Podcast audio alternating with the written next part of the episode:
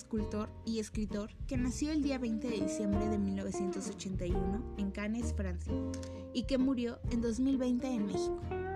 Su natalicio tiene lugar dentro de fechas significativas. En 1981 se revocó la pena de muerte, se legalizó la homosexualidad y fue posible la jubilación a los 60 años como un derecho. Año de muchos cambios para su país natal.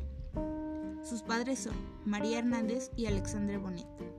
Su madre nació en México en 1953. Es hija única de dos campesinos originarios de Guadalajara y de quienes no se tiene mayor registro. Se sabe que su economía no era muy buena.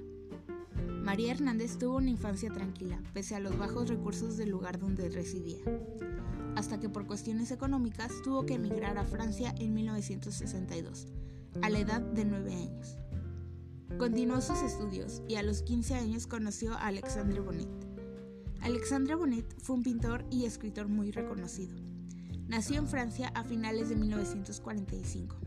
Desde una temprana edad, demostró que seguiría los pasos de su padre, André Bonnet, un artista frustrado, nacido y educado en Normandía, Francia, quien se enamoró de las artes plásticas a la edad de los 13 años, así como se enamoró de la maestra que impartía esta clase en el college, la señorita Agnes Laurent.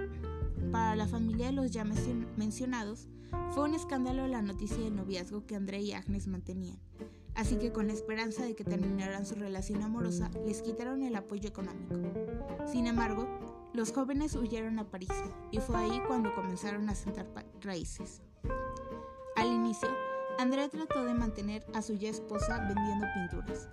Sin embargo, no era una fuente de ingresos fija, y durante muchos años la pobreza y el hambre llenaban de fuertes discusiones las cuatro paredes de aquel cuarto que rentaba la joven familia. Cinco años más tarde nació Alexandre Bonet. Ya establecidos en París, Alexandre gustó de las artes desde muy joven y durante toda su vida académica destacó en las artes y el dibujo. Para la edad de 23 años ya era un pintor muy conocido y solventaba sus gastos vendiendo pinturas alrededor de toda Francia. Una vez que se vio realizado, regresó a su ciudad natal, buscando formar una familia y para continuar con su trabajo.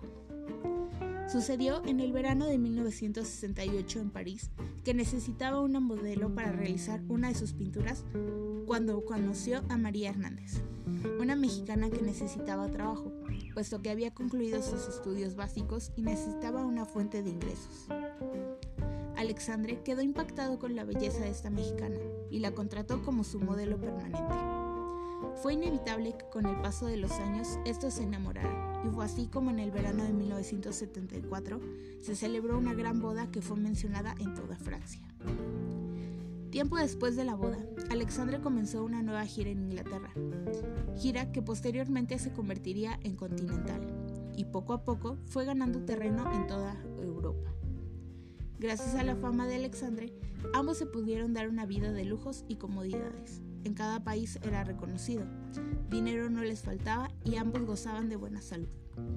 Sin embargo, es bien dicho que el dinero no compra la felicidad.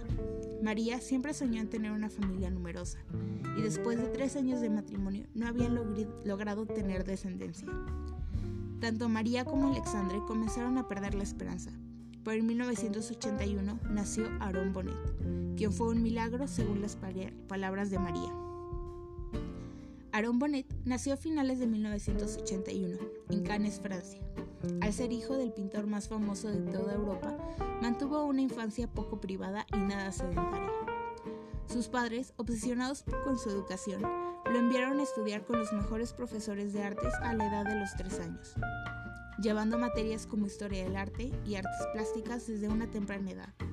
El mundo tenía expectativas muy altas en el único hijo de Alexandre Bonnet. Una vez terminada la escuela maternal, a los seis años, Aaron desarrolló un amor por las ciencias que se podía comparar con el amor de su padre por la pintura. A pesar de su gusto por las ciencias, sus padres prosiguieron con una educación amplia en artes, historia, dibujo y redacción, con la intención de que el joven Aarón siguiera los pasos de su padre y tuviera el mismo éxito que éste. Una vez que terminó el colegio, Aarón comenzó a dedicarse a pintar y en 1997 ya había vendido 185 cuadros a figuras públicas muy importantes. las expectativas estaban siendo cumplidas. Gracias a su reconocimiento y fama en Europa, reporteros de todo el mundo trataron por muchos años de contactarlo para hacer diversos reportajes que lo elogiarían. A pesar de ello, Aaron nunca aceptó realizar ningún tipo de entrevista para ningún tipo de noticiero o periódico, portándose siempre antipático y con muy poca amabilidad, lo que causó que a los pocos años de su carrera tuviera una pésima imagen.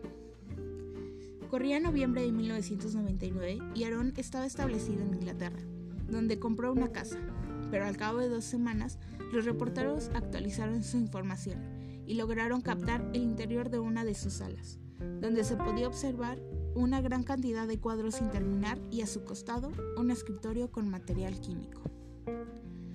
Su poco interés hacia, hacia los medios no evitó que estos hablaran de él, y en el 2000, la revista People publicó un artículo en la cual se señalaba a Larón como uno de los artistas más drogadictos, escándalo que resonó por todo el mundo y que logró que más reporteros y paparazzis acosaran al pintor las 24 horas del día.